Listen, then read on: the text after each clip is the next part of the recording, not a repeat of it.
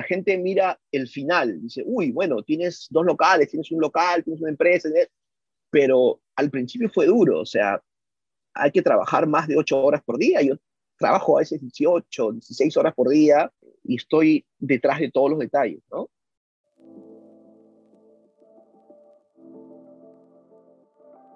Bienvenidos a un nuevo episodio de Business Pills, el podcast que trae el empresariado encapsulado.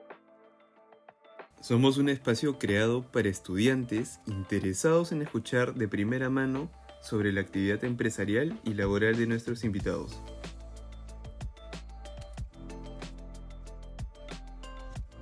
Hoy nos encontramos con Julio Menero, empresario peruano en el sector de restaurantes norteamericano. Es egresado de Economía por la Universidad del Callao y cuenta con experiencia en el sector financiero peruano. Asimismo es fundador de Inti Cuisine, Lama Ice Cream e Inti Food Trading, tres empresas que difunden la cultura culinaria peruana en los Estados Unidos desde 2009. En este episodio, Julio nos cuenta sobre su trayectoria en Perú y cómo su traslado a los Estados Unidos generó un cambio en su vida profesional. También nos cuenta sobre las ideas y experiencias que le permitieron establecer y crecer sus negocios en la industria culinaria. Transmitiendo desde Lima, lunes 25 de abril de 2022.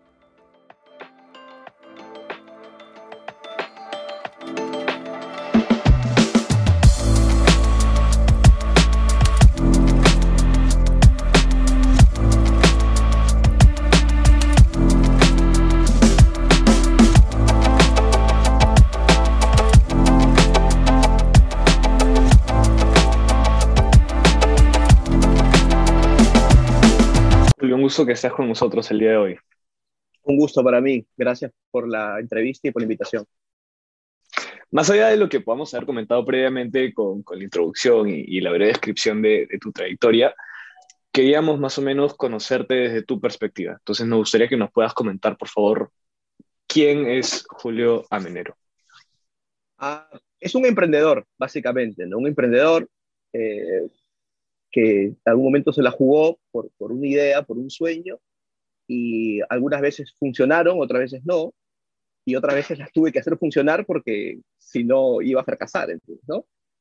Pero empezó con un sueño de, primero el 2009 abrir un restaurante que se llama Inti Cuisine, aproveché mi background, que soy peruano, eh, que veníamos una ola ascendente con toda la, eh, la comida peruana, venía como de moda, mucha gente quizás aquí se queja o, puede tomarlo como una debilidad ser latino, ser hispano. Yo lo tomé como una eh, fortaleza, ¿no?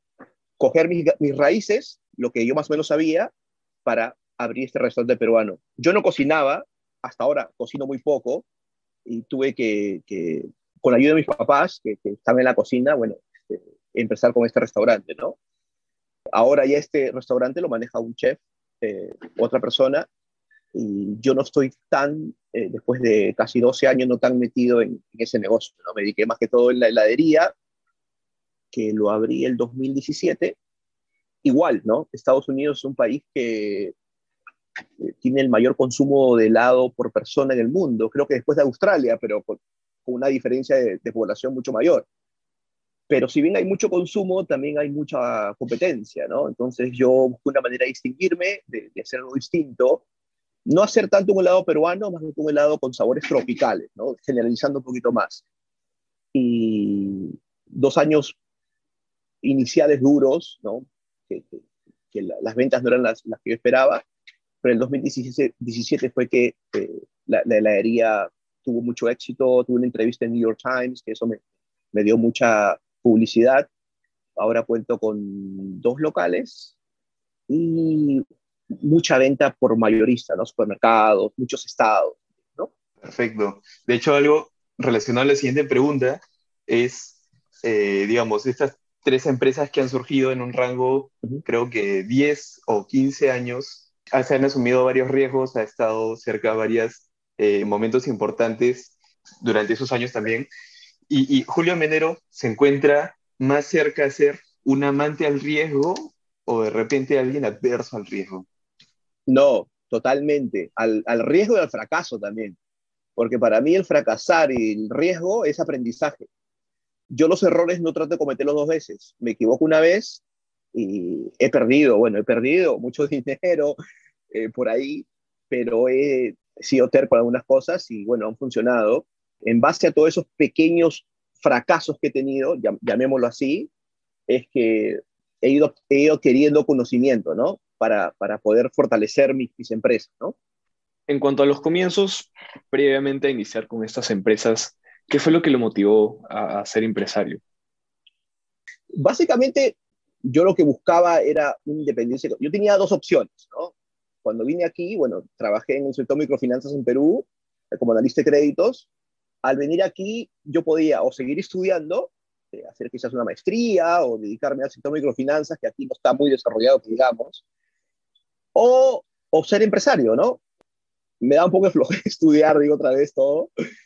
Y dije, no, voy a ponerme a, a, hacer, a desarrollar un proyecto con toda la experiencia, porque yo al trabajar en Perú en el sector microfinanzas vi muchos negocios por dentro, cómo operaban, rentabilidad. Entonces tenía una idea de más o menos cómo los negocios funcionaban, de alguna manera. En pura teoría, obviamente, ¿no? El papel te aguanta todo. Llevarlo a la práctica fue, fue, fue este, un poco más este, arriesgado. Y bueno, empecé por lo que tenía a la mano.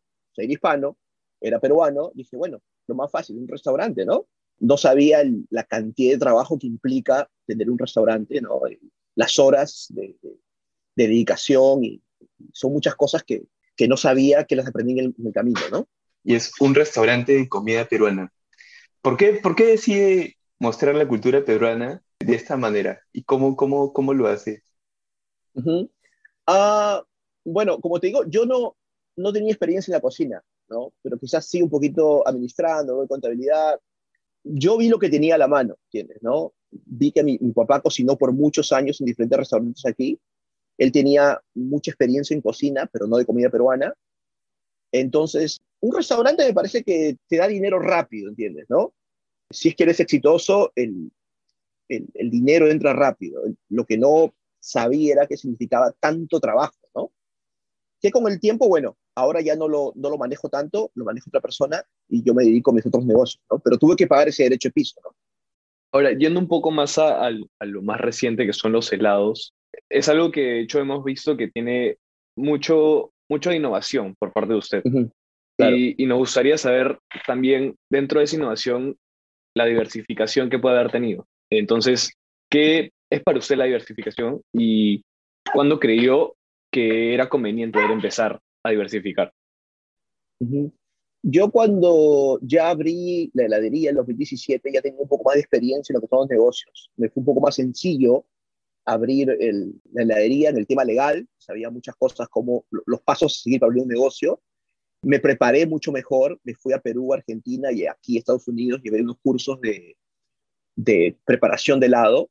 Yo en, esta vez sí tenía la certeza estaba seguro de que yo tenía que manejar el, todo, el, todo el proceso de fabricación del helado, cosa que un restaurante no tenía, porque yo no cocino. Si el chef se te iba, ¿qué hacía? Tenía que cerrar el restaurante. En caso en el helado fue distinto porque yo me preparé para yo mismo hacer el helado. Hice un estudio de mercado, cosa que en el restaurante no hice, me preparé un poquito mejor y bueno, traté de encontrar un nicho en el mercado. Si bien aquí alrededor mío hay muchas heladerías, hay muchas heladerías, traté de darle al cliente, al cliente una opción distinta. Si bien tengo sabores tradicionales como el fresa, choco chetmen, eh, chocolate, vainilla, tengo que tenerlo, he introducido sabores que no se encuentran normalmente aquí, ¿no? Como lúcuma, chirimoya, tamarindo, guava, mamey, hago quinoa con miel, hago chicha morada, sabores no peruanos, sino de Sudamérica. Entonces estoy siempre innovando. Ahora, eh, hace poco hicimos un sabor de palta, de abocado, este, hemos hecho higos con ron, y estamos cada mes, en febrero tenemos un mes, un helado del amor, supuestamente, ¿no? Que es rojo, el red velvet, y marzo hacemos un verde, que es para el San Patricio, hacemos un menta con chispas, y lo que me gusta de esto es que, bueno, que te da mucha mucho espacio para la creatividad, ¿entiendes? ¿no? Que a mí me encanta, me encanta. Y que tengo, ahora, si bien tengo trabajadores que hacen el helado, eh, me ha pasado que se han ido, se han ido, por ejemplo, hoy el, muchacho que trabajaba tuvo, que, tuvo una cita en Nueva York y yo me puse a hacer helado, o sea, porque teníamos un pedido grande para el viernes, o sea, la cadena de producción no se rompe si, si un empleado no está.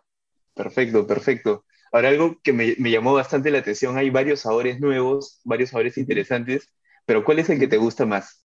Es difícil. Yo ahora, te juro, ya no como tanto helado, porque, porque me saturó, ¿entiendes? yo, yo hago helado y voy probando siempre para ver que está bien, ¿no? Pero a veces, no sé, en la casa de mi mamá o en casa mía, queda un helado por ahí, que después lo pruebo y digo, oye, qué rico está este helado, que es mío, ¿no? Pero que no lo pruebo tanto. Me gusta mucho el maracuyá, me gusta mucho el lavanda, me gusta mucho el té chino este, el matcha green tea, está bueno también. Y que, no sé, cada mes se me va cambiando, ¿no? Café está bueno. Cada mes sale alguno nuevo. Sí, sí, ahora estamos en una onda haciendo algunos sabores veganos, con una base de coco. Estamos claro, también tanto a temporadas claro, como a, a, moda, ¿no? A modas y a gustos, ¿entiendes? ¿no? Hacemos helados sin azúcar también, con stevia, pero sí, eh, eh, siempre adaptándonos a, Me parece que la innovación, en la innovación está el... ¿no? Sí, claro. Y de hecho esa es una característica que nos gustaría que nos comente dentro del ámbito de ser empresario.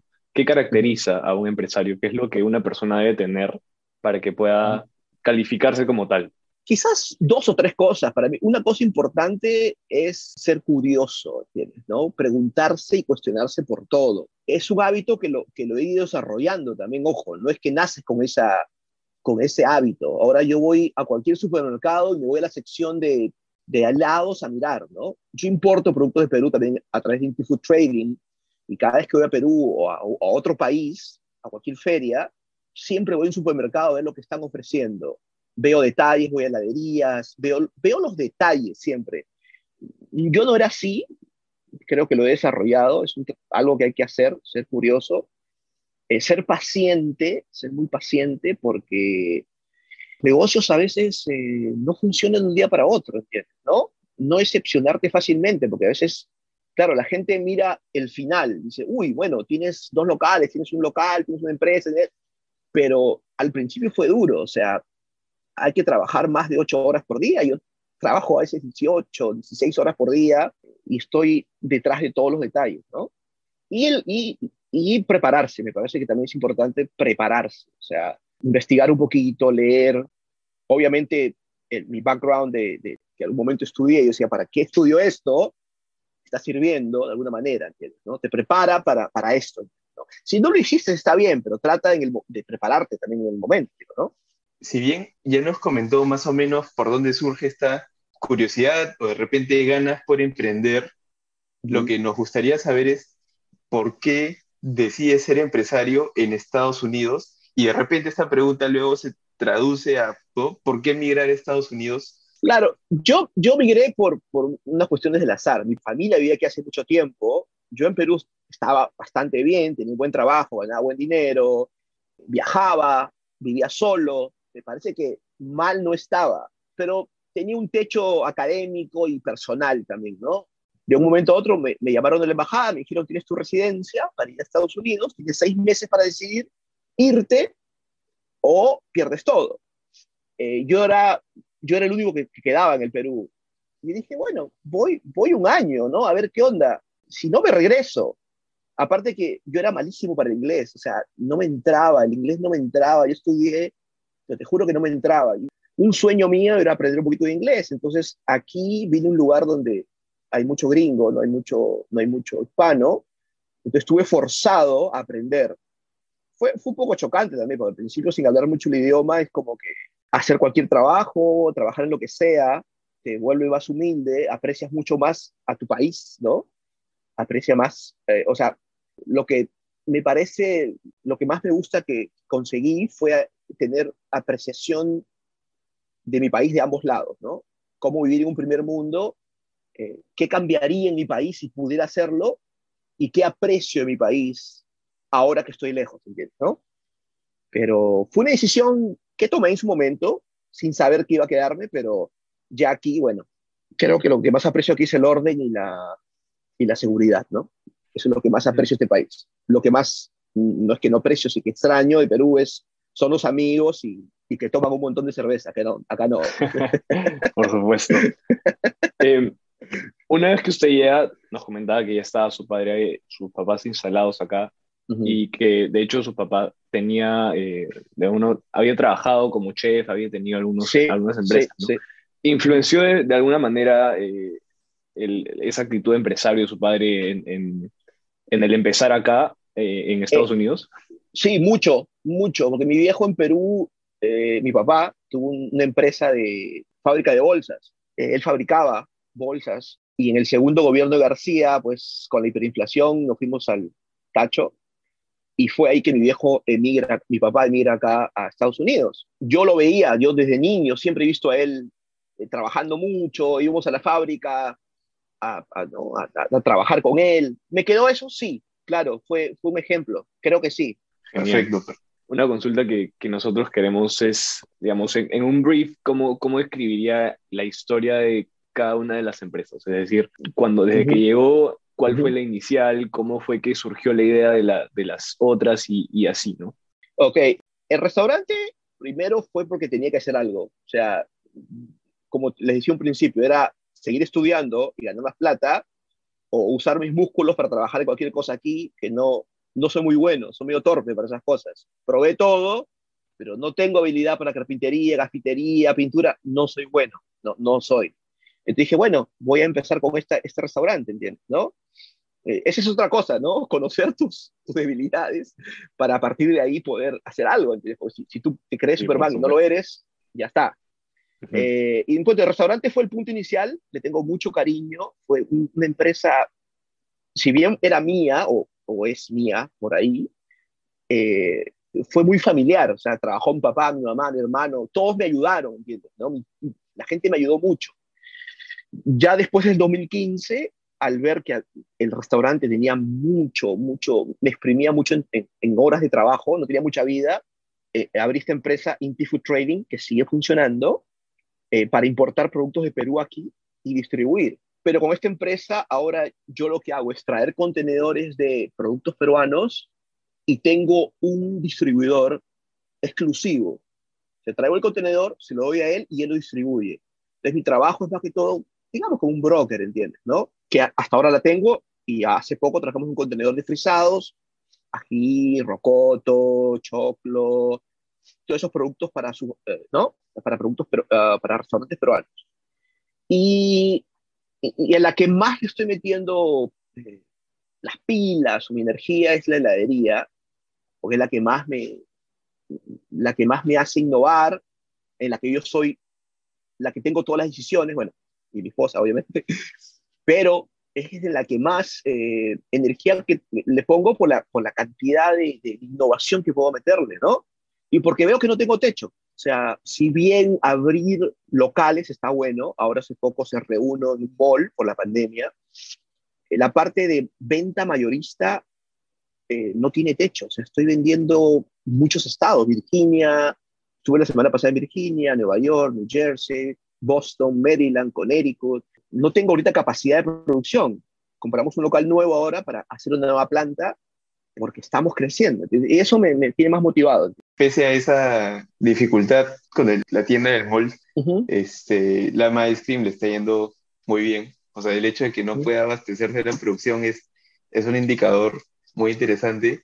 tengo una pregunta, como nos mencionaste antes, pero nuestro investigador encontró un artículo en The New York Times donde recomiendan a Lama Ice Cream como una de las mejores heladerías este, y, y, nos preguntamos si es que aparecer en The New York Times es un reflejo de estas ventas que ya estaban creciendo con todo este éxito o este, es que esta publicación marca un antes y un después, ¿no? ¿Qué, qué significó esta, esta mención en The New York Times? Eh, creo que viéndolo ahora para atrás sí fue un antes y después, porque justo la entrevista fue el 2018, me parece. o sea, empezaron a buscar heladerías distintas en todo Estados Unidos y eligieron algunas por sectores, ¿no? Miami, Texas, Pensilvania, New York, y me encontraron a mí que ofrecía un producto distinto al resto. Cuando a mí me llamaron por teléfono y no me, me llama tanta gente ofreciéndome cosas o vendiendo publicidad que no creía que era el New York Times. Y decía, bueno, aquí no me va a decir son, son 500 dólares, ¿no? Me dice, mira, hablo del New York Times, eh, vimos tu ladería, nos gusta, el producto que tienes, vamos a mandar un fotógrafo. Y le digo, bueno, sí, está bien. Y me hizo una entrevista ahí, yo estaba manejando, haciendo delivery, y me hizo una entrevista por teléfono. Y yo le respondí así nomás, ¿entiendes? ¿no? A los dos días llegó un fotógrafo profesional de la tomó fotos, New York Times.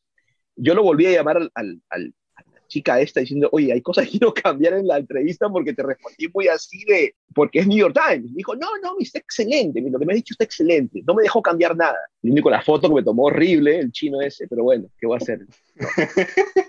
pero, pero al salir, al salir en New York Times, vino gente en New York, vino gente, o sea, fue, no sé si trajo mucha gente, pero que me dio otro estatus, ¿no? Como que en el pueblito donde estoy, la gente decía, oye, esa alegría, esa, esa debería salir New York Times. O sea, como que New York Times, si bien la prensa escrita ha perdido mucho peso ahora, eh, igual tiene un peso grande, ¿no? Como, no sé, el comercio en Perú, digamos así, algo así. Y eso también está un poco involucrado a la, a la cultura, a la promoción de esto. Eh, yo creo que algo de, de, hacer negocios en Estados Unidos también involucra este tipo de promociones, ¿no? ¿Cómo, cómo lo ve usted en cuanto a a esta cultura de empresario dentro de, eh, Estados Unidos? ¿Cómo la, la, encontró y cómo la considera ahora? Si es que ha cambiado, si se mantiene, ¿hay algo nuevo, por así decirlo? Eh, claro, Estados Unidos, bueno, es el, el rey del consumismo, ¿no? De, del libre mercado y, por lo mismo de que es así también, hay mucha competencia. O sea, a veces por ahí la gente piensa, ¿no? En Estados Unidos tú sacas piedras y te las, te las compras, ¿no? Pero hay tanta competencia, no solo en productos, sino en precios también. Eh, mucha gente piensa que porque Estados Unidos se vende todo, pero a veces no es así. Incluso a veces algunos productos que son innovadores en Perú funcionarían mejor que acá.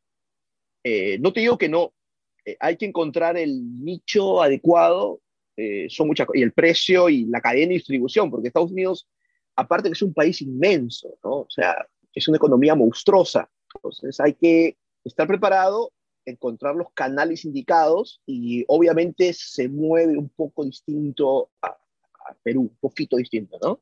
Sí, definitivamente. Y um, ahora, por los años de fundación que tienen eh, las empresas y ya la trayectoria que llevan, nos gustaría saber, dentro de, esta, de este periodo de tiempo han existido numerosas crisis. ¿Qué enseñanzas le pueden haber dejado si es que se ha enfrentado a algunas y cómo sería este contexto reciente, si es que ha sido uno de los más cambiantes o uno de los que le ha afectado más o de los que ha aprendido más, por ejemplo? Eh, en todas las crisis gané más plata, en todas. Crisis para mí es oportunidad.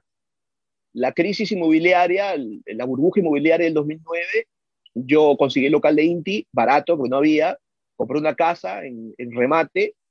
Eh, ahora esta crisis de, del COVID, vendí más helado que nunca vendí más helado que nunca en, la, en los supermercados, porque no salía. Eh, para mí las crisis son oportunidades.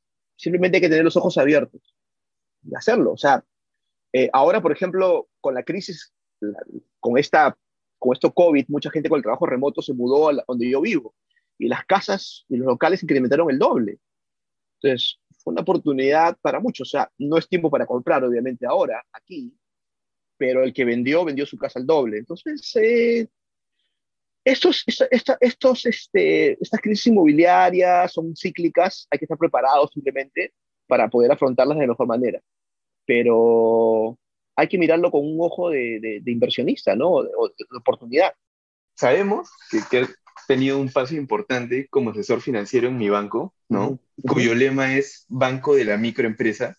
Eso, y, claro.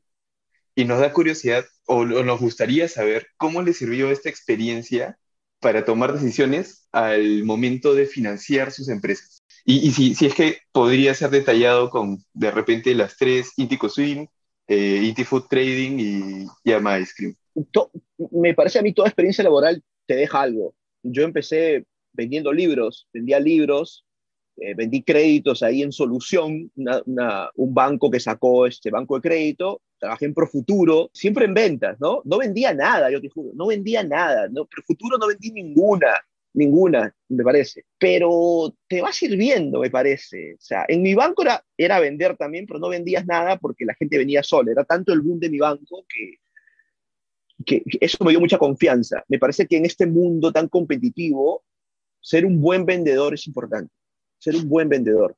No solo vender tu producto, venderte a ti mismo como persona, como empresario.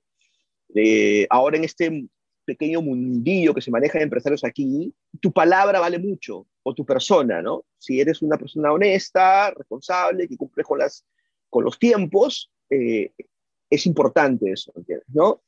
Eh, y me parece que cada experiencia me sirvió mucho. Obviamente, la última experiencia en mi banco fue la más rica, porque tenía un, tenía un mejor puesto y estaba involucrado en la evaluación de créditos de, de gente muy pobre. Es otra, otra, es otra cosa, que vi un, un, Perú que nunca había visto en mi vida, ¿no? O sea, un Perú pobre, pero pobre en serio, gente que no tiene que comer. Yo evaluaba a un, a un cliente y le decía, bueno, eh, tenía una tiendita, no sé, que tenía un inventario de mil soles. ¿Cuánto usted eh, eh, gasta por día en comida? Cinco soles. Tres niños, madre y padre, pero cinco soles, le digo. Eso me gasto yo en un día solo. O más. Bueno, desayuno, pan con té, almuerzo, sopa de fideos con, con menudencia y en verdad daba cinco soles, ¿entiendes? ¿No? Entonces, eh, eh, me dio también mucha sensibilidad, ¿no? De ver que el Perú no solamente es la clase media o alta, hay una gran parte del país que tiene una necesidad, ¿no? Entonces, eh, me dio un poquito de sensibilidad, conocimiento, me parece que es un conjunto de cosas que, que te hace mejor persona también, ¿no? Pero si tú me dices cómo influyó en cada negocio, es difícil decirlo porque es un cúmulo de cosas. Me parece que Inti fue el que más errores cometí quizás, pero me dio más eh, conocimientos para afrontar los otros, ¿no? E igual, abrir un local en Lama, cuando abrí los otros locales, ya era algo más sencillo, porque sabía los procedimientos, sabía qué equipo necesitar, temperaturas y todo, ¿no? Entonces, sí, es, es, me parece que todo está conectado, ¿no? Una cosa con otra. Sí, por supuesto. Eh, y, pero dándole un poco ese enfoque en cuanto a cómo iniciar eh, con el capital, cómo, ah, no sé si fue sujeto a crédito, si tuvo que entrar con su propio dinero. Eh, ¿Cómo fue ese inicio con, con, esos negocios? La parte más difícil de todo negocio, para mí, es empezar. Porque todo, todo el mundo vive de sueños, ¿no? Yo tengo esta idea, voy a traer pescaditos de la serie y venderlos, yo voy a hacer que, no sé, tortas de chocolate. Todo el mundo tiene ideas. La parte más difícil para mí es llevarlo a cabo aunque se rían en tu cara, ¿entiendes? ¿no? Y ser conchudo, porque hay gente que en Perú, me acuerdo, se burlan de ti y todo lo que tú quieras. Ahora cambió un poquito la mentalidad, me parece. Mi época era terrible, ¿entiendes? ¿no? Pero eh, no tenerle miedo al trabajo, ¿no? Eh, em, yo pienso que debes ahorrar. Eh, si empiezas con un negocio con plata prestada, un poco difícil, ¿entiendes? ¿no? Porque hay que tener espalda por lo menos un par de años para que el negocio arranque. Yo cuando empecé el restaurante Inti, eh, yo trabajaba, yo trabajaba, yo era asesor, era asesor de un tipo acá que tenía mucho dinero, trabajaba en una oficina de 9 a 5 y después me iba al restaurante porque haríamos cena nomás. Y el restaurante de dos años no, no dio nada de plata, no dio nada de dinero. O sea, daba dinero para pagar las cuentas, para la renta, luz, agua, empleados. Yo no saqué nada de dinero. Entonces es paciencia, eh, es mejor para mí empezar de menos a más ¿no? Hay mucha, mucha gente comete el error de, armar un restaurante de lujo o, poner todo su dinero en un restaurante gigantesco para 200 personas cuando eh, te puede ir mal, ¿no? Empezar, no sé, con 12 restaurantes, 12 mesas, algo pequeño, eh, no se invirtió tanto. Era un restaurante antes eso, yo no tenía ni idea el layout de la cocina, el orden. Entonces, al ser un restaurante, un restaurante que ya había sido restaurante, eh, era más fácil, ¿no? es, eh, me parece que es más fácil ah, hacerlo de esa manera. Es importante tener un, me parece ahorrar, al menos, si no te prestas nada de dinero, mejor, mejor, ¿entiendes? ¿no? Por eso empieza chiquito también, ¿no? O sea, quizás con, no sé, unos 20, 30 mil dólares, 15 mil, depende de lo que tengas que hacer, ¿no? Empieza en tu garaje, empieza en tu... les cuento que mi, mi, cuñado, por ejemplo, bueno, mi ex cuñado, él es diseñador, muy buen diseñador, era, eh, es hasta ahora, ¿entiendes? Y él me dijo, él trabajó en una empresa gráfica, y me dice, Julio, voy a, voy a eh, armar una compañía para plotear los autos, ¿no? Donde los, los, los llenan de... Y le digo, bueno, me parece excelente, Lane, ¿no? Eh, empieza en tu garaje, le digo, empieza en tu garaje, a tus tarjetitas, empieza a, a repartir a gente, empieza hacerlo a mitad de precio. El tipo se desesperó, alquiló un local, compró una máquina, como no sé cuánto, renunció a su trabajo. Parecía obvio, ahora que les cuento a ustedes, ¿no? Parece obvio que iba a fracasar, pero parece mentira, hay gente que no lo ve. He visto mucha, mucha gente que hace eso. Empieza de a poquitos, ¿no? Empieza a, menos que tu papá tenga un montón de plata y bueno, hagas algo grande y eres una, una, una empresa. Pero si no, mi, recomendación es de menos a más siempre. Y entrando un poco en, en la, eh, en lo previo, digamos, hemos hablado un poco sobre eh, la pandemia y esta crisis y cómo ha sido una oportunidad en realidad para, para usted. Dándonos un contexto aquí, eh, mientras que en Estados Unidos se ha cerrado más o menos 110 mil restaurantes, que es lo que podemos haber leído, nuestros oyentes en Perú están evidenciando en realidad una reactivación en este sector de restaurantes ahora. ¿Cómo se puede innovar? ¿Cómo puede ser innovador en este sector, en el sector alimenticio? Bueno, el restaurante fue de los negocios el que más sufrió, ¿no? Porque el restaurante, como le decía, era un local para 13 personas. Nosotros vendíamos la experiencia, nosotros vendíamos el ambiente. O sea, la gente venía, se sentaba, una luz tenue, era más que todo para parejas, cobrábamos buen precio, pero nosotros vendíamos una experiencia más que más que la comida. Al, al cerrar, al cerrar los, locales, al no tener aforo, fue, fue, fue, fue doloroso, fue, fue duro, porque nos, la comida servirla en un aluminio, no vas a cobrar 20 dólares, no hemos saltado, no sé, no, no llama a la vista, ¿entiendes? Lo que hicimos fue ahí, nosotros fue 2019, fue la pandemia, ¿no? El 15, 15 de marzo cerramos todos los negocios, cerramos todos los negocios. Yo estuve 15 días en casa metido, mi esposa me volvió loco, cambia, la, el piso, me, volvió loco en la casa. Digo, ¿sabes qué? Tengo que irme a trabajar, le digo, tengo que hacer algo, tengo que hacer algo. Me vine acá a limpiar, empezamos a vender el helado, así por online, pero el restaurante, mis papás tenían más de 70 años, no quería arriesgarlos eh, que trabajasen, entonces tenía que conseguir una persona. Fue ahí que me asocié con este chef y le digo, Jaime, manéjalo tú, te voy a ayudar, como redujimos el menú eh, bajamos los precios, no teníamos pollo a la brasa, porque pollo a la brasa me traía a las familias, con niños, perros, abuelas, no quería eso en el restaurante. Entonces pusimos el pollo a la brasa, eh, eh, algo más que todo volumen, ¿no? Volumen en comida, para que la gente pudiese llevarse la comida. Y bueno, y así sobrevivimos, ¿no? Sobrevivimos. Abrimos el restaurante en julio, o sea, tuvimos como tres meses cerrados, ¿entiendes? ¿no? Ahora, como te digo, mi consejo es adaptarse, ¿entiendes? ¿no? A lo, a lo que a lo que la crisis y, la gente te pide, ¿no? Ahora funcionan mucho estas, estas aplicaciones, Uber Eats o DoorDash, que, que la gente ordena eh, y hacen un delivery a tu casa. Tenemos todas esas tabletas, ¿no? Que son tres, DoorDash, GrabHub y Uber Eats. La gente ordena y se lo llevan a su casa. Antes, eh, eh, lo que es para llevar significaba quizás el 5% de las ventas. Ahora es 50-50. o sea, en conclusión, hemos tenido que adaptarnos a, a la situación, ¿no? Es adaptarse o morir. Sé que hay una, una anécdota de los primeros días de, de cuarentena, o bueno, desde que explotó el tema del COVID en Lama Ice Cream, hubo un método que emplearon para, hacerlos, para entregar los pedidos. ¿Crees que nos puedas contar un poquito? Claro, lo que pasa es que habrá pasado en Perú también, imagino, había una paranoia con esto del virus, ¿entiendes? ¿no? O sea, la gente tenía miedo y con razón, porque la gente se moría, pues nadie quería verse, nadie quería tocarse, era como una... Acá en Pensilvania no tanto, pero igual no sabías cómo la gente iba a reaccionar y tú como empresa, no si, si bien nosotros nunca tuvimos tanto miedo, por así, tú no podías decirle a la gente eso, porque podrían decir, este tipo es desconsiderado, ¿no? Entonces lo que hicimos nosotros fue poner un freezer afuera, la gente ordenaba, cada orden la poníamos en el freezer afuera, la gente venía y la recogía. Una vez nos pasó que alguien se llevó una orden que no era de él, ¿entiendes? Pero alguien me decía, oye, en Perú se hubiesen llevado el freezer entero, me dice, ¿no? Se lo ves demasiado, seguro.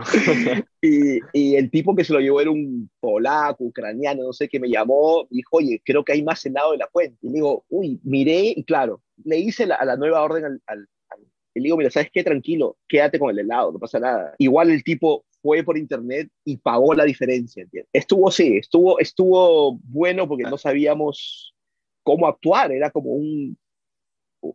Era todo innovación, ¿entiendes? ¿No? Veías cómo actuaban otros, tú te copiabas o inventabas algo, ¿entiendes? ¿No? Claro, te adaptabas a eso. y nos parece genial, ¿no? Bueno, Julio, estamos llegando al final de nuestra conversación. De hecho, muy, muy interesante. Estoy seguro que nuestros oyentes van a estar sorprendidos. Y, hemos llegado a esta pregunta especial que te habíamos comentado hace un rato, que es nuestra pregunta sello. Y, es, y es un poco introspectiva. Este, si pudieras decirle algo a tu yo joven, de repente, mm.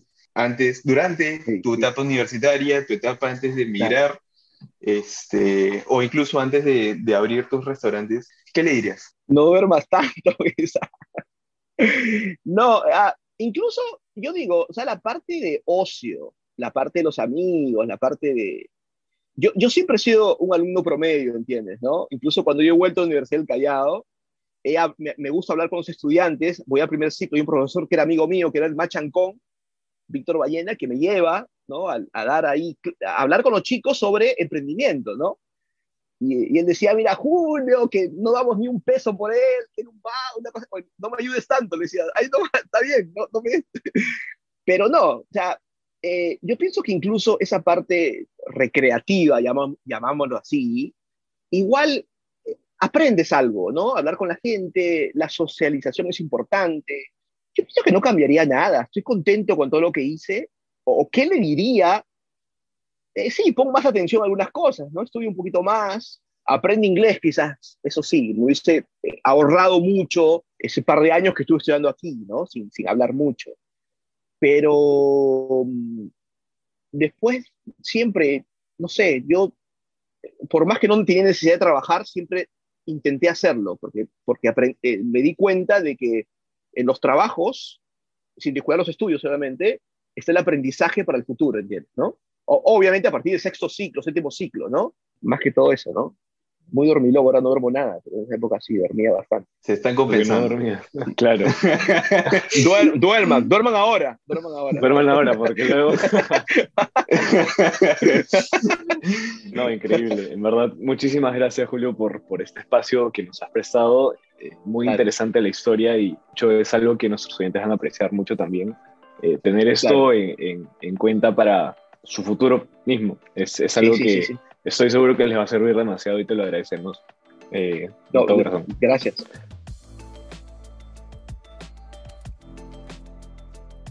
Gracias por llegar al final de esta conversación. No te olvides de seguirnos en nuestras redes sociales como arroba Podcast. Nos vemos el próximo lunes.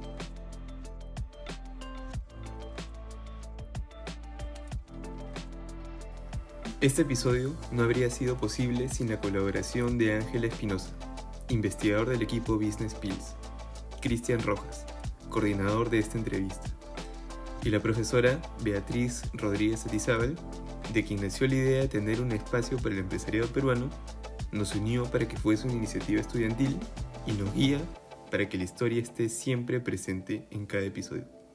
Gracias.